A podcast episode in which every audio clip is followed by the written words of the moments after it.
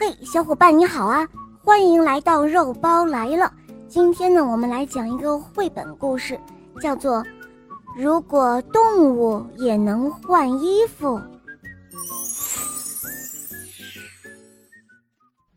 在热带草原上，大树是少得可怜的，天气又热得出奇，湖里一滴水都没有，干的就像沙漠里一样。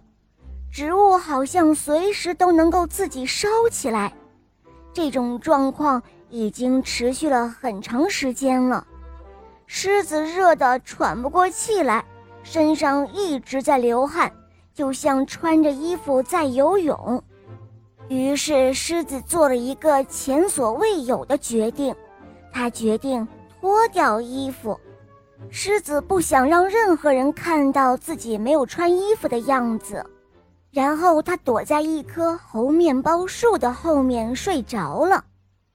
这时候，有一只年轻的斑马从这里路过，他看到了狮子脱下的衣服，他心里想：“哇，太棒了！有了这身衣服，就能够静静地享受美好时光，再也不会被狮子打扰了。”于是，斑马脱下了自己的衣服，换上了狮子的衣服，继续向前走。不一会儿，一只打扮时尚而又引人注目的鸵鸟看到了斑马的衣服。哇哦，这简直就是意外收获呀！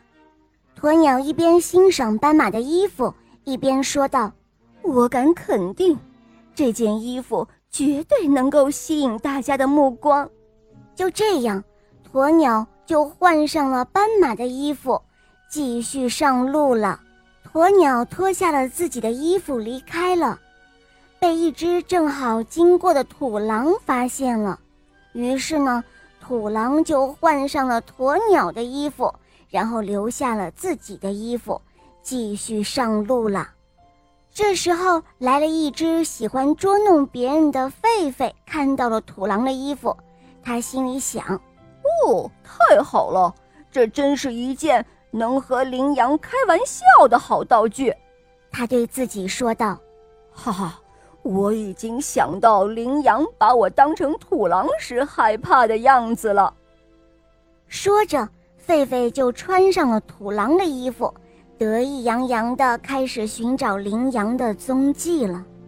可是，出乎意料的事发生了，那羚羊并没有被吓坏，反倒是张开了血盆大口。